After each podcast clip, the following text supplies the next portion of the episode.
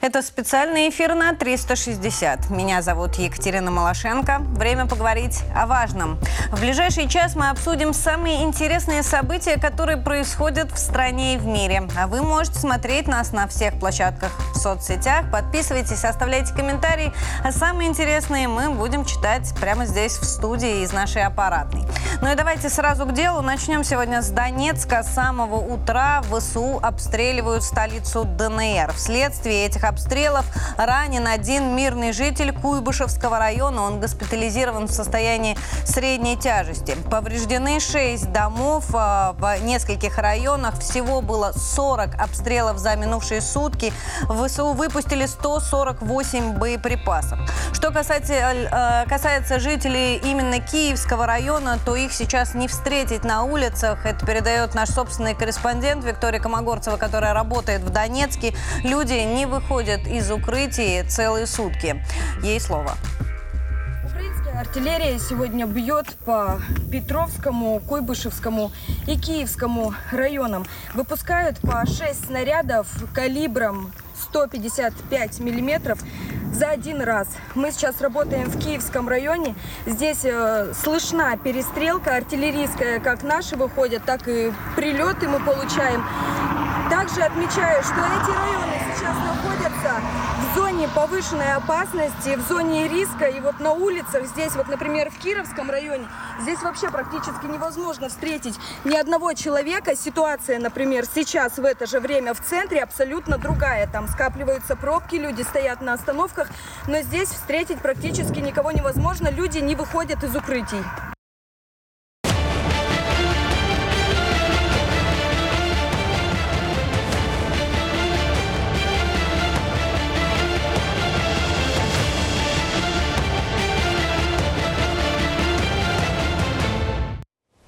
А теперь давайте перейдем к аналитике боевых действий. Что же происходит на линии соприкосновения? Но посмотрим не точечно по направлениям, а начнем с публикаций в западных СМИ. Вот смотрите, что нам сегодня пишет Guardian. Они сообщают, что российская армия пошла в наступление на Харьковском направлении статья на ваших экранах, и говорится там, что в последнее время интенсивность боев на этом участке значительно выросла. А все потому, что э, Россия стремится взять под контроль весь северо-восточный регион. Э, ей э, нужно сейчас в том числе взять Харьков. Кстати, не так давно и Скотт Риттер, экс-разведчик армии США, говорил о том, что все ресурсы для того, чтобы занять Харьковскую область, у России есть. И именно с этим связано продвижение. Но вот, э, что касается непосредственно сообщений с линии соприкосновения, есть э, сомнения в этих утверждениях. Ну, давайте посмотрим, что происходит э, на Краснолиманском направлении конкретно в Купянске. Там действительно есть продвижение у наших вооруженных сил. Вот так выглядит карта на данный момент. Э, продвижение составило за минувшие сутки 3 километра. ВСУ пытались контратаковать. Наши насчитали около 20 таких попыток остановить наше продвижение. Однако э, россияне по-прежнему продолжают расширение и укрепление своего плацдарма вокруг Купянска. А также зафиксировано продвижение наших в сторону реки Оскол. Таким образом, ВСУ вынуждены перебрасывать резервы, в том числе с запорожского направления, чтобы остановить э, продвижение наших у Купянска. Они отказываются от своих планов по э, занятию того же Артемовска, по входу в Работино. Им приходится держать фронт здесь, а это и есть основная задача на данном участке. Многие из экспертов сходятся во мнении, что воспринимать эти бои как какое-то стратегическое наступление не стоит. Э, если бы оно и было, здесь было сосредоточено гораздо больше сил, и продвижение было бы гораздо быстрее.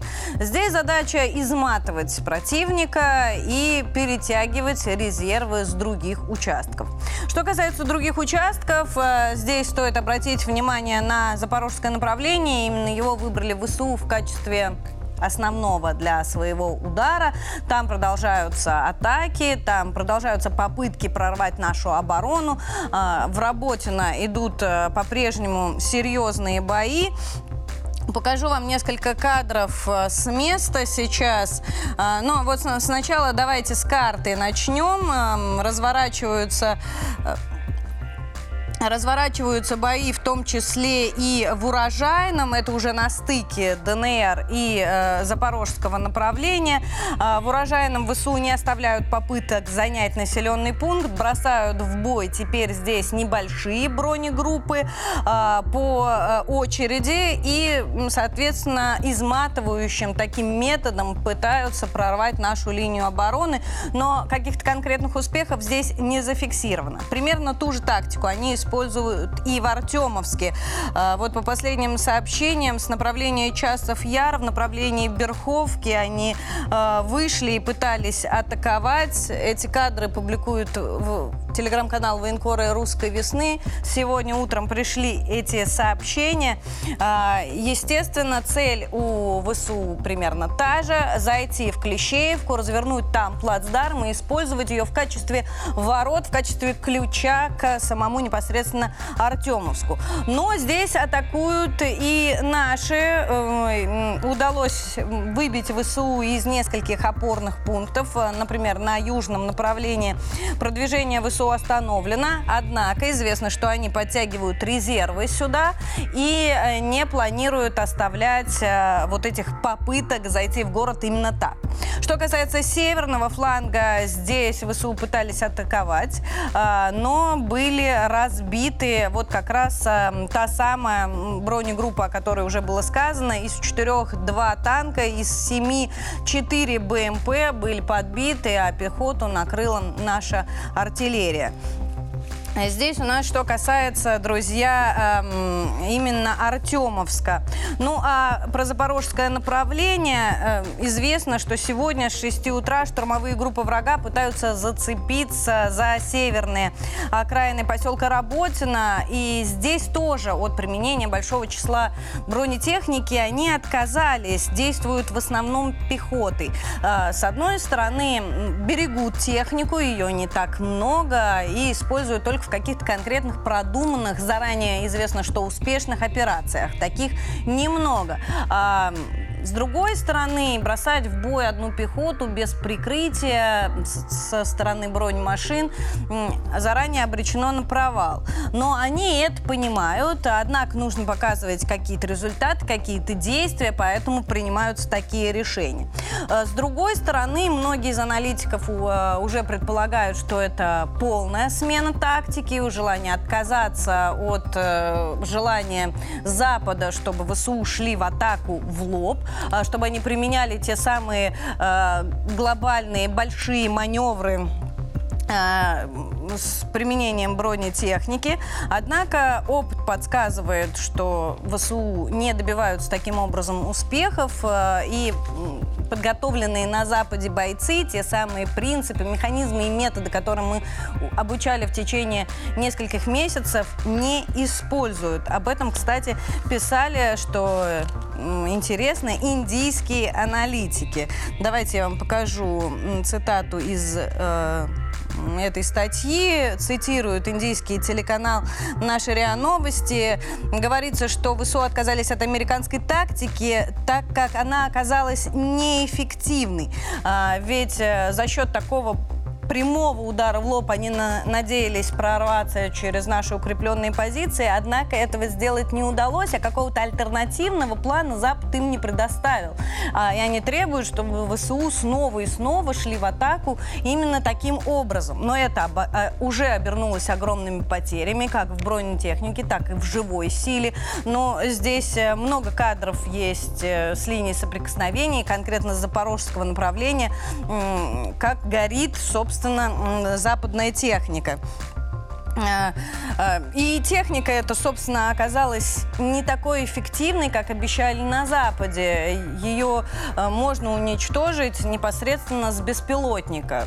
Как вы понимаете, цена одного беспилотника и цена огромного танка очень сильно разная. А удается не только подбить дорогую бронемашину с дешевого беспилотника, но и полностью, полностью уничтожить.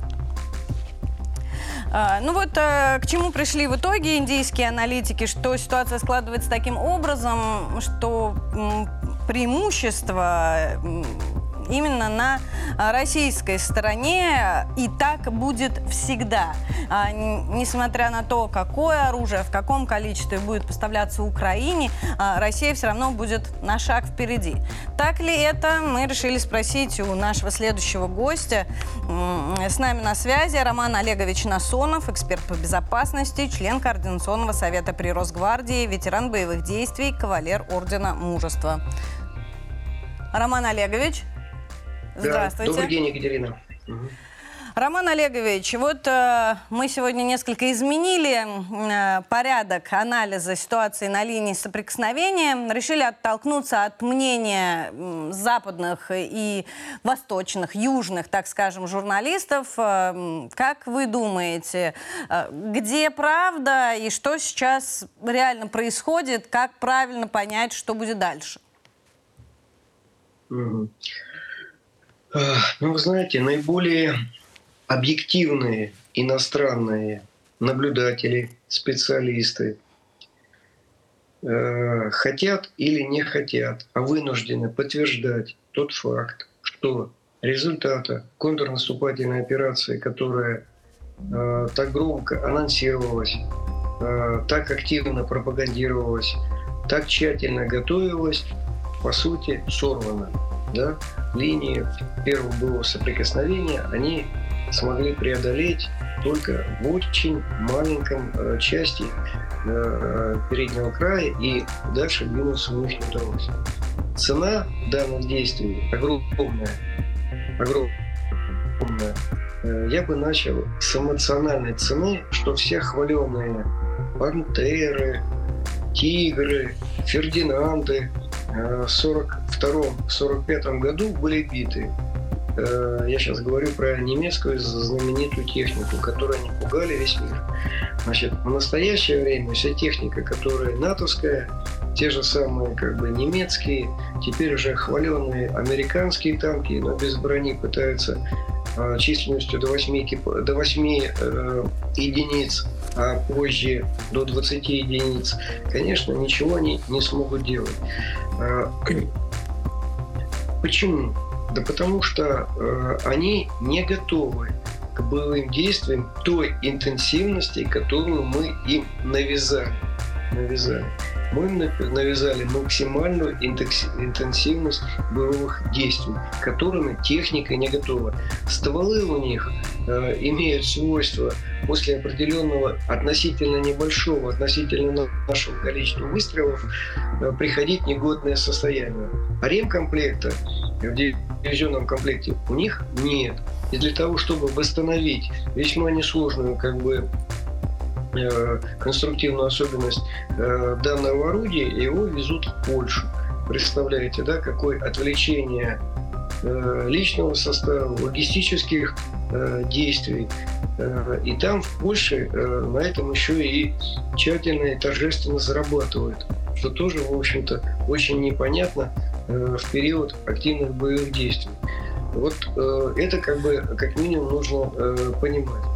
Дальше. Роман Олегович, но э, если Мгм. вот вы говорите, что это высокий уровень интенсивности боевых действий, значит, отчасти вы согласны с э, журналистами Гвардиан, которые говорят, что Россия пошла в контрнаступление на Харьковскую область и, и, э, стремится освободить этот регион. Но вот э, не кажется ли вам, что это было бы быстрее, если бы мы действительно работали на полную? Конечно, это было бы быстрее, но вы забыли, э, что мы правопреемники э, Союза Советских Социалистических Республик, страны победителя фашизма во Второй мировой войне. И той страны, которая не применяла э, ядерное оружие по отношению к Японии, по отношению к Японии, да, то, о чем сейчас как бы огромная часть мира как бы забыла. И одной из немаловажных составной части решения данной задачи это для нас является сохранение личного состава и сохранение населения. населения. Поэтому не надо нам в этой ситуации никуда торопиться. Медленно, медленно, и мы перемалываем в настоящее время э, тот личный состав и ту боевую технику. Что это в итоге даст? А это не позволит им несколько позже создать необходимую плотность обороны неким ее будет создавать. Техника выбита, личный состав поражен, э, склады отсутствуют. Поэтому мы сейчас э, максимально на своих правилах игры, навязанных нашему врагу, вынуждаем его, именно вынуждаем его тратить свой личный состав, тратить боевую технику, и поверьте, это значительно понижает его политико-моральное состояние. После ну, этого... с одной стороны, да, личного состава больше взять не, неоткуда. Но технику-то поставят еще, и чем дольше мы тянем, тем больше мы разматываем эту вот ситуацию, а, тем больше и больше они успевают получить с Запада и построить новые склады, и забить их снова бронетехникой. Это же бесконечный процесс. Они там всю оборонку перестроили на эти рельсы. Екатерина, попробую вам возразить. Смотрите, снарядный голод уже в Европе и в Америке имеет место быть. То есть они уже все свои текущие склады подняли и по 155 калибру уже по сути они э, снизили, снизили свои запасы. То есть э, в арсеналах у них уже нет возможности осуществить хотя бы э, армейскую наступательную операцию. Вот это вот НАТО, представляете? То есть они грозят, они шумят, а боеприпасов нету. Это как бы первое. Второе, чтобы построить танк, чтобы построить танк, ну, тоже нужно некое время. Второе, Э, нужно э, немалое количество комплектующих, э, половильных производств. А вы, наверное, уже знаете, что с Европой, в частности с Германией, локомотивы Европы, немалое количество энергоемких предприятий уже ушли. Я понимаю, самым э, знаковым для них является Мерседес, который ушел производство, понимаете? Но и все э, энергополозеление, оно же потребляет огромное количество энергии. А это стоит денег, денег. И вот в период вот этого э, кризиса энергетического они уже ушли а часть, которая не ушла, она уже теряет свое конкурентное преимущество, она опаздывает в производстве тех или других как бы, вещей. Поэтому я с вами как бы не соглашусь. И второе, а почему вы думаете, э, что вся Европа, Америка – это абсолютно неумные люди? Неправда, это э, абсолютно не глупые люди и как минимум прагматичные поставлять, понимая, что это не даст нужного результата, ну что же они, глупее паровоза? Нет, они разумные. Они не будут поставлять просто так, четко понимая, что никакого эффекта нету. И следующее, вы понимаете, хотим мы, не хотим, но сейчас Россия будет занимать лидирующее место в мире по продаже вооружений. Почему? Да потому что наше оружие доказано и признано, понимаете? Не где-нибудь на какой-нибудь там выставке, а в ходе боя. Больше ведь, э, выше критерий оценки оружия не бывает. Поэтому эффект от этой ситуации огромный. А теперь вы понимаете, смысл от того, что этот патриот э, батарейный комплект, внимательно слушайте, 800 миллионов а мы его сбили одной ракетой. Ну вот скажите, э, смысл 800 миллионов, и мы его смогли поразить. Он не смог нам э, ничего как бы противопоставить. Что теперь будут покупать? Вот думаете, от чего они э, тянут э, с этими танками американскими? Они понимают, что они также сгорят. Ну, может быть, э, на три недели позже. Э, с F-16 они также сгорят. Причем в большей степени, я думаю, на аэродроме. И то количество, которое они поставят, они все равно ничего не смогут сделать. Почему? Чтобы как-то несколько выровнять э, авиационное прикрытие, ну, нужно 230 э, самолетов.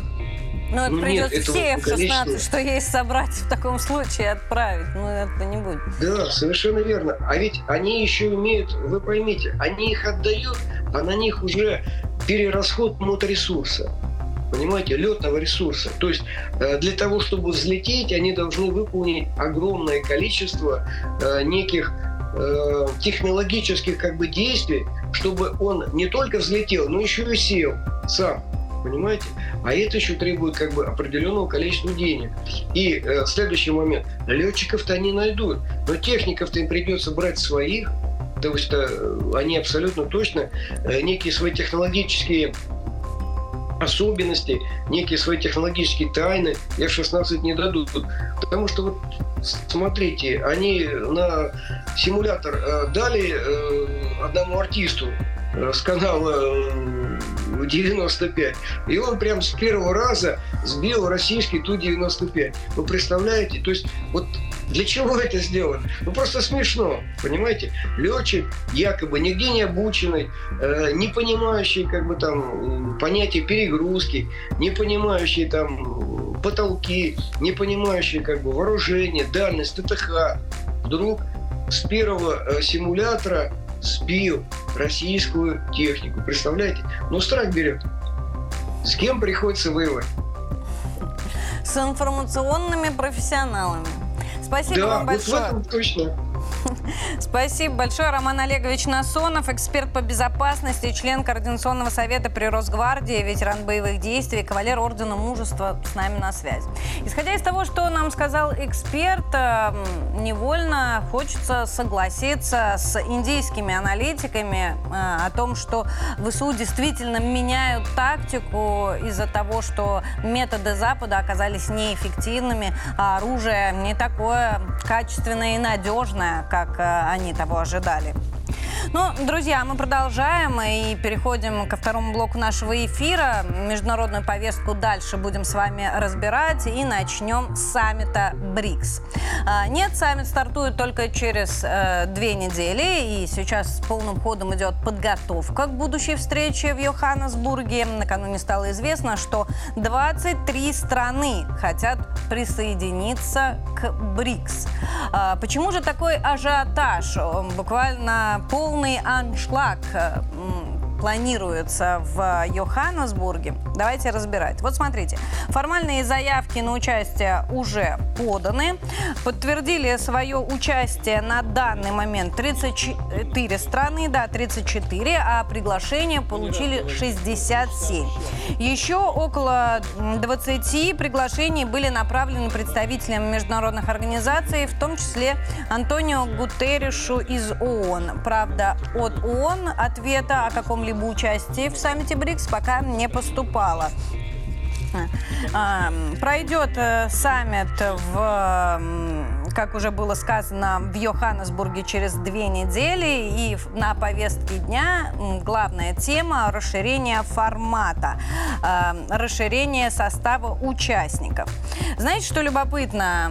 Франция хотела участвовать в качестве гостя в этом саммите БРИКС, э, но, тем не менее, приглашение Макрон не получил. Хотя, как ранее отмечали, в Париже он очень заинтересован в диалоге с форматом БРИКС. Э, ну, а что касается самой встречи, я напомню, что в БРИКС на данный момент входят э, пять стран. Это Бразилия, Россия, Индия, Китай и ЮАР. А планируется, что на этом саммите будет обсуждаться вхождение в состав БРИКС еще нескольких государств с развивающимися экономиками. Ведь именно этот ключевой момент, э, самый важный критерий для вхождения в БРИКС. Ну и дальше в нашей традиционной уже рубрике «Что такое?» разберем, что же такое формат БРИКС. БРИКС – это межгосударственное объединение. Было оно основано еще в 2006 году в рамках Санкт-Петербургского экономического форума. Тогда представители Бразилии, России, Индии и Китая договорились создать союз. И позже к нему уже присоединилась Южноафриканская республика. Надо сказать несколько слов о влиятельности БРИКС, почему он в последнее время такое внимание к себе притягивает. Смотрите, в цифрах разбираем. Э, страны охватывают 25% суши на нашей планете и 40% населения Земли. Их объединяет ВВП в 15,5 триллионов долларов. А, и Величина золотовалютных резервов БРИКС 4,4 триллиона долларов. БРИКС обладают огромными запасами природных, человеческих ресурсов, а также оказывают огромное влияние на мировые рынки. А, Естественно, союз получился очень и очень влиятельный. И с годами его значение в мире только растет. Что обсуждают на саммитах БРИКС? Ну, э, круг проблем очень разный. Это и финансовые, научно-технические, культурные, политические вопросы. Эм, Главное, что объединяет страны БРИКС, это страны с развивающейся экономикой и первостепенная задача решать проблемы мирового кризиса, повышения жизненного уровня населения и перехода к высокотехнологичному производству. А, опять же, возвращаемся к главному пункту, который объединяет страны БРИКС, это развивающиеся экономики. Значит, сам Союз становится альтернативой западному мироустройству. Напомню, БРИКС не имеет устава. Его главной особенностью остается добровольное, необременительное участие. Это выдержка из главного документа и возможность свободно обсуждать насущные мировые проблемы. Такой свободный формат отношений и привлекает более двух десятков стран мира. В таком подходе и они тоже ищут альтернативу западному мироустройству и западному навязыванию своих ценностей.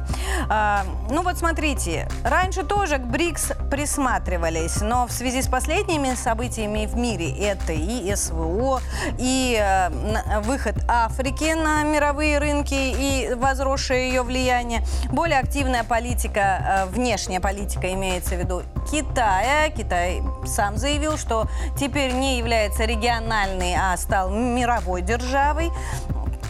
Все это знаменует переход БРИКС на новую э, систему, на новый уровень и э, стремление БРИКС изменить систему международных отношений, выйти на многополярный мир. Это вот первое, пожалуй, объединение, которое готово к этому стремиться. Но э, есть и альтернативная точка зрения. Мир Запада, золотой миллиард, как они себя называют, к которому так хочет присоединиться Киев. Э, Мы с вами неоднократно об этом уже говорили. Они тоже встречаются, тоже обсуждают, в том числе и украинский кризис они обсуждают, и очень хотят сейчас склонить на свою сторону других представителей мирового сообщества. Э, Запад таким образом э, показывает свою слабость. А, И здесь я хочу вернуться к тем самым переговорам в Джиде, которые состоялись в эти выходные и особого результата не принесли.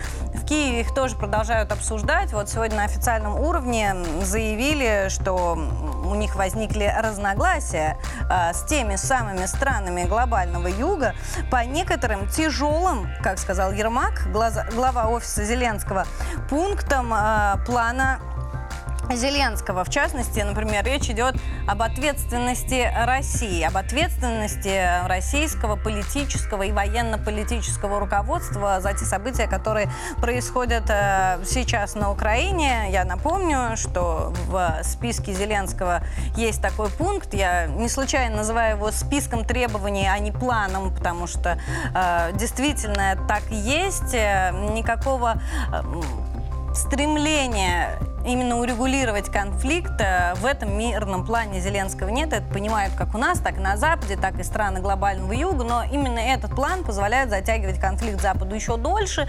А чтобы показать свое влияние в мире, нужно склонить на эту сторону поддержать этот план из стран глобального юга. Для этого, собственно, и собирались в Джиде. А, так вот, э, сам же офис Зеленского и признал, что добиться нужного результата у них не получилось. А, я напомню, участники всего лишь договорились создать некие рабочие группы для обсуждения так называемой формулы мира Зеленского. А, впрочем, на ней в Киеве уже не настаивают, но и отказываться не собираются. Идти на компромиссы тоже. То есть это еще один способ блокировать э, любое мирное урегулирование этого конфликта. была реакция и нашего, соответственно, посольства в, э, США. А, Антонов заявил, что дипломатического успеха в Джиде не было. Вашингтон на этих переговорах хотел только показать красивую картинку. Им нужно было, соответственно, переманить на свою сторону страны глобального юга, но ни одного пункта, а, ни план Зеленского, ни какого-либо другого плана, согласованно и подписано, так и не было. О каком тогда практическом успехе можно в разрезе этих переговоров говорить? А, Но, тем не менее, э, говорят, что Запад уже подумывает над тем, чтобы таки принудить Зеленского к этим мирным переговорам. Об этом сегодня писали и э, западные средства массовой информации. Я здесь хочу сослаться на статью а, American Thinker. А, Сейчас мы ее с вами а, откроем. Так, какие-то пока проблемы с интернетом. А, Ну, в общем, западные журналисты написали о том, а, что сейчас а, необходимо заставить Зеленского договариваться. И Запад устал, и оружие кончилось, и контрнаступление, главное, провалилось. И когда окончательно будет понятно, что успехов ВСУ на поле боя не добьется, Запад может пере- перейти непосредственно к давлению на господина Зеленского. А если тот откажется, то это может привести ну, к непредсказуемым последствиям. А, ведь как вот э, считают в цифрах э, западные журналисты, уже потрачено на Украину 70 миллиардов евро э, на военную помощь, на оружие, однако никакого результата желаемого нет. Контрнаступление не в силах продвинуться сквозь минные поля, вглубь обороны российских военных, а потери личного состава просто огромные. Воевать скоро ВСУ будет просто неким, а Европа вступать в боевые действия не намерена. Вот по словам тех же аналитиков, Зеленский неоднократно заявлял, что помощи, которая оказывается вооруженным силам Украины, недостаточно. И э, это вызывает раздражение у стран Запада, что, безусловно, станет еще одной причиной, а, которая будет, которую будет использовать Запад, чтобы подтолкнуть Зеленского к переговорам. Но здесь вспоминаем о том, готовы ли Штаты отказаться от своих первоначальных целей и признать свое поражение. Вряд ли. Ну, здесь уж... эм, мне кажется, не надо быть аналитиком или историком, чтобы понять, что Штаты не захотят этого делать. Большой вопрос, как будут развиваться события дальше, конечно. А, Еще пару слов о переговорах. Эм, Ведутся такие разговоры в кулуарах не только на Западе, но и у нас, безусловно. На официальном уровне Кремль сказал, что сейчас нет оснований для переговоров, но тем не менее именно тема мирного урегулирования будет одной из основных на переговорах Путина с Эрдоганом. Встреча состоится в ближайшее время. А, Именно Эрдоган предложил Путину восстановить, возобновить э, мирные переговоры по Украине. И еще одно подтверждение тому, что мир движется к окончанию этого конфликта, мэр Баден-Бадена м, уже направил канцлеру Шольцу и министру иностранных дел Германии Ан- Анне Бербак официальное предложение сделать всемирно известный курорт местом для проведения переговоров по Украине. Ну, для такого предложения нужен повод, э, поэтому рискну эм, сделать э, такое утверждение, что в Европе возможность мирных переговоров тоже обсуждается. А, Но на самом деле здесь э, большой вопрос еще, что эм, будет требовать Россия, что будет требовать Запад в лице Украины на этих переговорах. Здесь, кстати, сослалась бы на нашу телегу. Наш публицист А- Анастасия Миронова как раз на эту тему и пишет, а, если Путин поедет в Турцию, будет встречаться с Эрдоганом, наверняка будет озвучивать какие-либо эм, условия для начала возобновления мирных переговоров. Э, и вот Анастасия делает несколько очень интересных предположений. Э, зачитаю всего одно.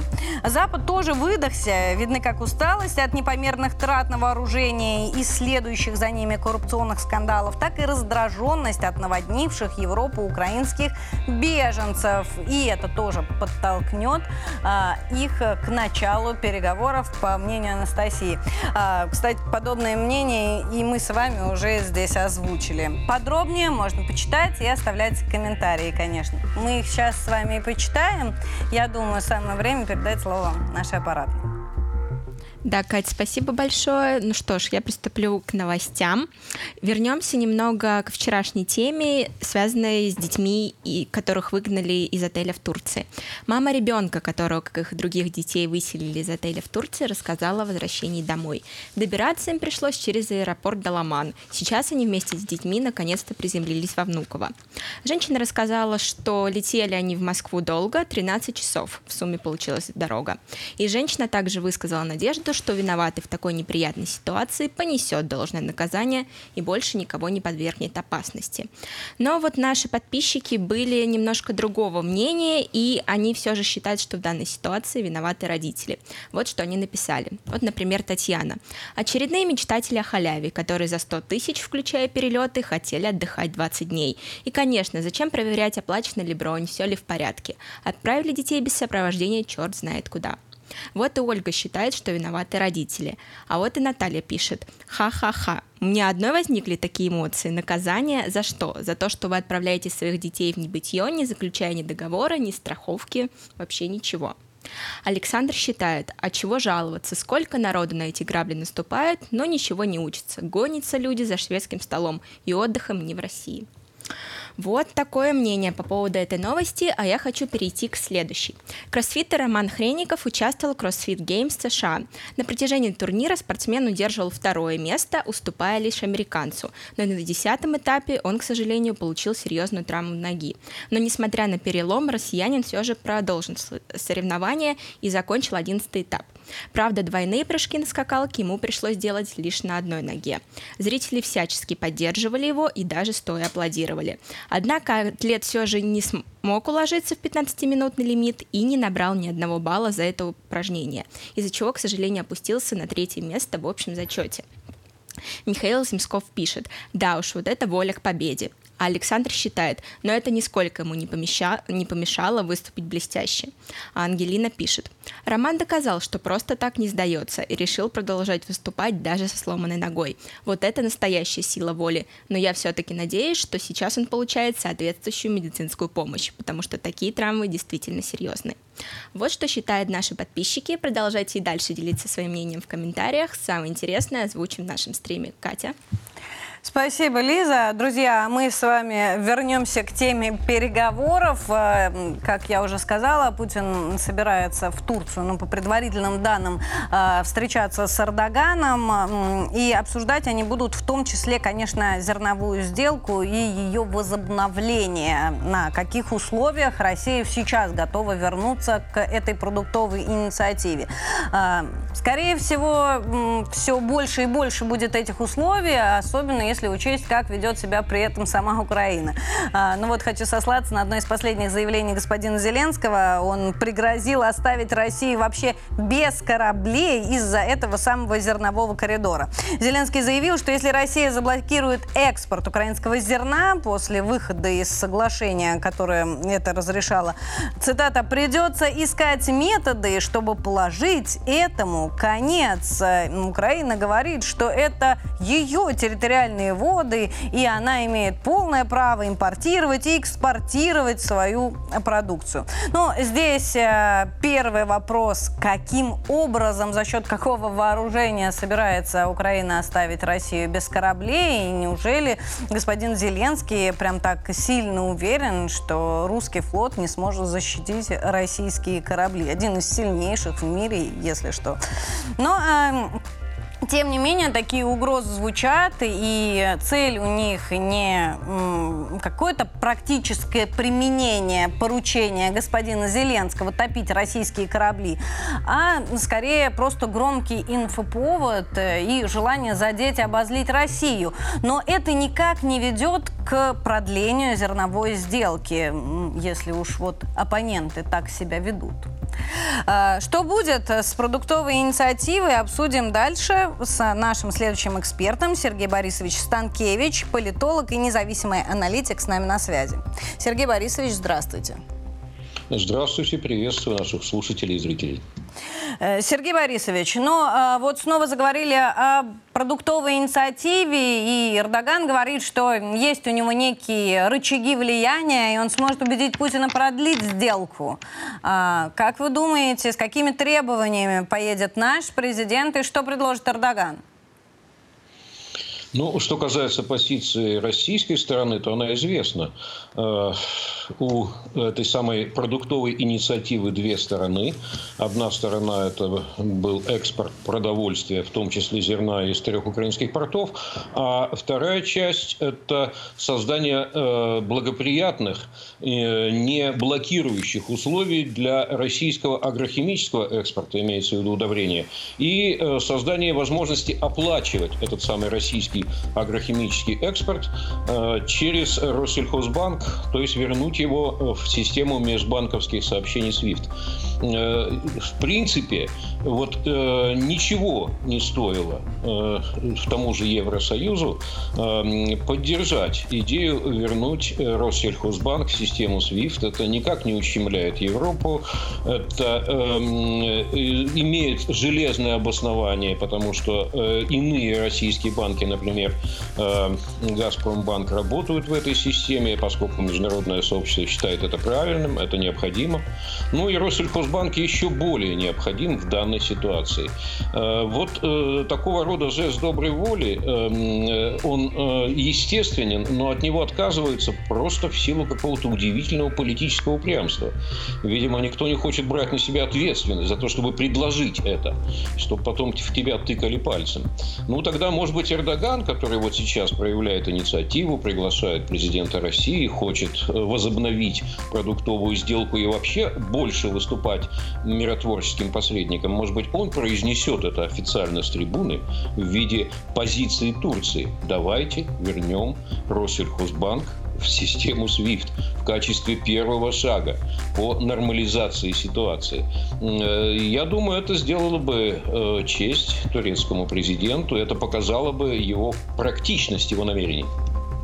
Ну вот смотрите, интересно еще заявление делает и Белый дом. Блинкин говорит, что они сделали все для того, чтобы вернуть Россию в зерновую сделку, сделали все для исполнения ее условий. Интересно, вот еще прям цитата, что Блинкин написал письма всех банкам, что их э, не ждут никакие санкции, и США не против экспорта российского зерна, а мол, он и так у России есть, там бьют они рекорды. А, как вы думаете, вот зачем зачем делаются такие голословные заявления, которые, по сути, ничем не, пред, не подкреплены, и доказательства этому уже есть. Э, Россия продлевала сделку просто так, и каждый раз этому верил. И неужели они рассчитывают на то, что мы вновь этому поверим? Ну, я далек от мысли, что э, господин Блинкен, глава американского госдепа, может вводить международное общественное заблуждение. Э, видимо, он просто неправильно информирован. Э, что такое вот эта самая система SWIFT по правовой форме? Это кооператив. Кооператив банков, несколько тысяч банков, зарегистрированы в Бельгии. Но американцы имеют э, безусловный э, приоритет доминирования внутри этой структуры. Просто потому, что все расчеты в долларах э, ведутся через американские банки. Вот слово американцев в системе SWIFT решающее. Поэтому если бы позиция американцев была положительной, то уже завтра Россельхозбанк восстановил бы нормальные банковские операции, смог бы э, оплачивать э, экспорт продовольствия. Э, раз этого не случается, значит, видимо, э, не всем э, направлены письма из американского госдепа, и, видимо, руководство системы режима SWIFT до этого, этого письма не дождалась. Сергей Борисович, ну как-то слабо верится, что глава американского Госдепа как-то неправильно осведомлен о позиции. Скорее всего, позиция это США остается прежней, а вот только заявления делают другие. Зачем? Для красного словца получается. Ну, есть еще одна сторона, которая даже с банками не связана. Эм, дело в том, что в портах э, балтийских стран Евросоюза э, по разным подсчетам около 200 тысяч тонн э, удобрений минеральных блокировано, арестовано, принадлежащих российским частным компаниям.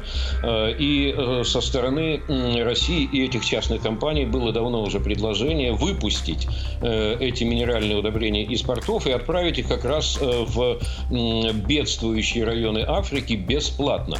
То есть даже российский э, бюджет не получит ничего в виде оплаты этих удобрений или налогов с этого экспорта. Просто в качестве такого благотворительного международного жеста. Э, тем более, что сейчас все озабочены благосостоянием Африки, но куда уж э, проще, как помочь им э, увеличить свою урожайность. Но даже этого очевидного шага никто не делает. Здесь достаточно просто издать директиву Евросоюза, а подача, опять-таки, могла быть от господина Блинкина. Просьба сделать это.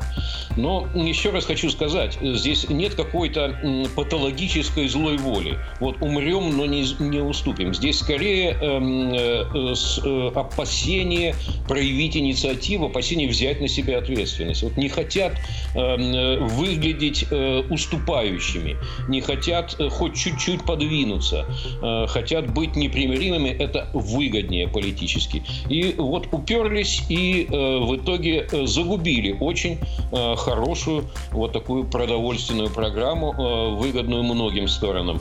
Надеюсь, что она еще не убита окончательно. Посмотрим, что даст визит президента России в Турцию и переговоры его с Эрдоганом, который был инициатором продовольственной сделки и бенефициаром ее, и сейчас выступает самым главным адвокатом. Сергей Борисович, еще одна заинтересованная сторона, безусловно, в этой продовольственной инициативе есть. Это Украина. Там Зеленский вновь топает ножками, обещает оставить Россию без кораблей, если та не продлит э, зерновую сделку и не снимет э, блокировку с портов. Э, но при всем при этом его вот западные журналисты спросили, как он себе представляет э, исполнение российской, российского пакета этой сделки. И он сказал, что ну, простыми словами, перефразируя господина Зеленского, что там России-то, в общем-то, никто ничего не обещал. Она обещала обеспечивать э, безопасность э, прохождения по Черному морю. И вот перестала обеспечивать, и в этом виновата. И за это должна быть наказана. О чем это говорит? Что Зеленский документы не умеет читать? А, или еще указания из океана не получил? Э, ну, видите, не только Блинкин был не полностью информирован, но и президент Украины тоже был не полностью информирован. Ну, это одно из другого следует, значит можно только выразить здесь сочувствие. Э, что касается ситуации на Черном море. Во-первых, возобновление продовольственной инициативы крайне необходимо именно Украине и в первую очередь ей, потому что это спасение агроэкспорта. Э, аграрный сектор – это э, важнейший на сегодняшний день сектор, еще остающийся работающим в украинской экономике. Поэтому, причем сектор, который не может долго выживать в критических условиях. Вот один раз урожай погиб, не смогли вывести. На следующий год э, уже мало кто посеется. Э, поэтому надо действительно восстанавливать. Э, но вот эти воинственные речи, что мы устроим хаос в Черном море, и если не мы, то никто не будет экспортировать, и никакие корабли не смогут ходить, и будет такой дроновый терроризм. Хотя там корабли-то, кстати, ходят в основном не под российскими флагами. Под российскими флагами там считаны единицы кораблей. А так, в общем-то, формально там вообще международный флот э, в основном эм, по этим маршрутам ходит. Так вот, устроить, блокировать полностью Черное море от э, торгового трафика, от торгового оборота и устроить там э, непонятный дроновый терроризм, ну, это худшее решение, которое можно только себе представить. И никакого, никакой выгоды никому, а мир станет еще дальше. Последствия военных действий еще тяжелее. Я надеюсь, что это было просто э, такая риторическая проба сил и что до практики здесь не найдет. Э, может быть, мы все-таки сможем уже в ближайшее время развернуться действительно в сторону конструктивных международных переговоров. Спасибо вам большое за это мнение. Сергей Борисович Станкевич, политолог, независимый аналитик, с нами был на связи. Друзья, мы продолжаем. Я напомню, следим за развитием событий в прямом эфире и делаем это вместе с вами. Хочу обратиться к оперативной информации. А по последним данным, МВД России зафиксировала новую тактику мошенников с Украины, которые вовлекают россиян в диверсионную деятельность. Известно, что незнакомцы сообщают о том, что деньги потерпевших пытаются похитить мошенники или они уже похищены, но есть возможность их вернуть. Еще один вариант предлагают отомстить аферистам или же оказать содействие в их задержании. Иногда просто угрожают неприятностями или даже убийством родных и близких. Но каков бы ни был предлог, все заканчивается одинаково требованием совершить поджог объектов военной, транспортной или банковской инфраструктуры. А, и что касается банковской инфраструктуры, еще одно сообщение от ТАСС а, пришло буквально в последние несколько минут. Сбер повысил ставки по базовым ипотечным программам на 0,8 процентных пунктов. Согласно данным а, сайта Сбербанка, минимальная ставка на вторичку составит 11,7%, для квартир в новостройке 11,4%. По программам с господдержкой, на которые приходится больше половины половины всех выдач Сбера ставки не меняются. А с 4 августа 2023 года в банке снизили ставки сразу по трем льготным программам на покупку квартир от застройщиков в рамках субсидирования. По программе господдержка минимальная процентная ставка составляет 6%, по семейной ипотеке 4%, по ипотеке для IT 3%. Также с 9 августа увеличатся кредитные лимиты по программам господдержки в Сбере. Подробнее можно почитать на РИА Новостях или в телеге 360. Друзья, мы продолжаем и переходим к эм, внутренней повестке нашего сегодняшнего эфира и начнем сообщение со Смоленской области. Накрыло регион ураганом. Из-за него трое детей получили травмы, упали 190 деревьев, 21 автомобиль оказался поврежденным. Кадры с места сейчас покажу.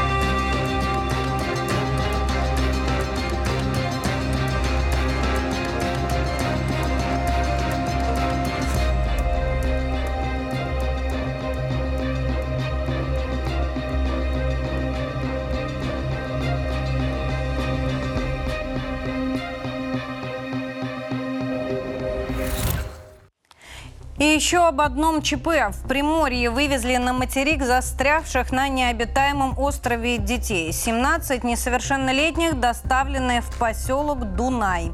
Участники молодежного слета не могли покинуть остров Аскольд из-за шторма с 5 августа. Но сразу сообщалось, что их сопровождали взрослые, у них есть все необходимое, и э, группа могла дождаться спасателей.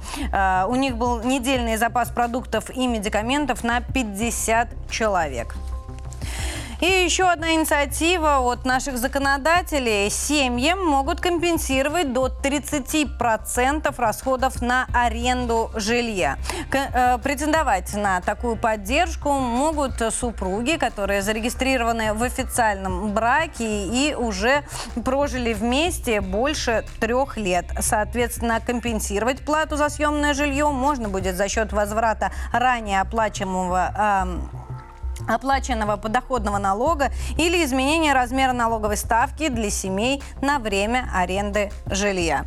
А, как вы относитесь к этой инициативе, можете написать в комментах, в том числе в телеге 360, а те темы, которые вас уже успели зацепить, мы сейчас и разберем. Слово передаю аппаратной. Да, спасибо, Катя. Но самая актуальная тема – это все тот же бой Маска и Цукерберга, который кажется, может не состояться. А все дело в том, что основателя SpaceX и Tesla заболела спина. Об этом американский бизнесмен написал в своей соцсети. Сказал, что дело может дойти даже по, до операции. Мы спросили у наших подписчиков, как они считают, отлынивает ли Маск или дело действительно серьезно. Вот наш подписчик пишет. Ну, нужен не сам бой, а инфоповод для обсуждения. Нужно греть аудиторию как можно больше для рекламы. А для этой технологии оттягивание самое крутое решение. Андрей написал, сейчас это благороднейшая из пиратских традиций – завязать бой, а потом сбежать. Татьяна считает, ну и кому вообще нужен этот бой? Постукались бы между собой, вдали от глаз людских, пожали бы руки и по своим делам разбирались. А вот Евгения советует, пусть они позовут Чак Норриса, чтобы убрал обоих. Вот таким мнением поделились наши подписчики. Продолжайте и дальше оставлять комментарии в наших социальных сетях. Самое интересное озвучим в нашем стриме. Катя? Лиза, а ты бы сходила на такой бой? Ну, посмотреть явно стоило бы. Не знаю, может быть, я просто не фанат единоборств. А, друзья, и в качестве темы для обсуждения мы сегодня выбрали, вы не поверите, детские игрушки. А инфоповод действительно есть. На детские игрушки в скором времени обновится ГОСТ, а, и он оградит э, потребителей, наших самых маленьких любителей игрушек, от недоброкачественной и вообще некачественной продукции. Вот смотрите, документ делит игрушки на 48 типов. Среди них, например, игровой набор, игрушка магнитная, летающая, мячик, игрушка с пистонами и многое другое. Эксперты разработали несколько классификаций для этих товаров. Например, игрушки будут делиться по возрастной группе, младенчество, раннее детство, дошкольное, ну и так далее.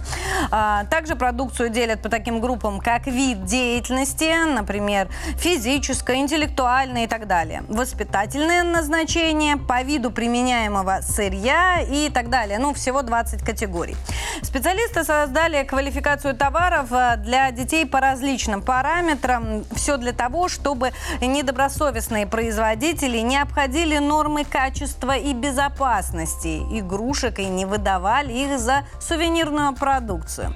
Как поможет новый ГОСТ и кому, а самое главное, не отразится ли это на ценах, мы обсудим с нашим следующим сегодняшним гостем. С нами на связи Антонина Викторовна Цицу Цулина, э, президент Ассоциации индустрии детских товаров. Антонина Викторовна, здравствуйте. Здравствуйте. Антонина Викторовна, расскажите нам, пожалуйста, вот этот самый ГОСТ, документ, по сути, как-то поможет э, нам э, отсечь некачественные детские игрушки? Ну, для начала он разделит игрушки для детей и игрушки, которые не предназначены для детей. А, во-вторых, он э, опишет э, те игрушки, которые появились за последние 10 лет, и до этого э, в документах они не были представлены. Например, карты игральные. Есть карты игральные для взрослых, все они знают, но очень много карточных игр – и с этим получается возникают проблемы. Например, производители, в том числе, например, Московской области, ряда других областей, не могут э, или у них затруднено получение налоговых льгот, которые есть для детских игрушек. Поэтому это такой терминологический словарь, а, как э, справочник для производителей.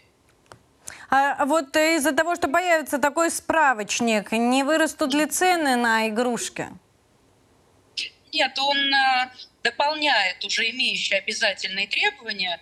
А, единственное, что для тех, кто не сертифицировал и не подтверждал безопасность своих игрушек, им придется, выпуская те или иные категории, отраженные в стандарте, придется проходить сертификацию. Но я не думаю, что они поднимут э, свою стоимость, хотя вполне может быть. Если говорить о лазейках в законодательстве, какие-то еще прорехи остаются для недобросовестных производителей? А, к сожалению, остаются, потому что если производитель не по недомыслию или потому что не хватает знаний, нарушает, а делает это сознательно, то он будет нарушать, даже если мы с вами введем лицензирование игрушек. А вот такие стандарты, они скорее для начинающих предпринимателей, а не в помощь ответственному производителю, потому что они унифицируют требования, они становятся понятны, применимы, а, можно их э, подтвердить.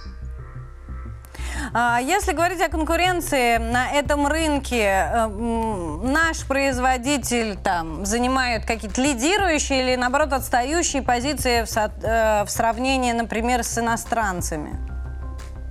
10% всего отечественного производства игр и игрушек, а рынок э, оценивается более чем 200 миллиардов рублей ежегодно. Спасибо вам большое за ваше мнение. Антонина Викторовна Цицулина, президент Ассоциации индустрии детских товаров, с нами была на связи. Ну и на этом, друзья, будем прощаться. Таким было утро вторника.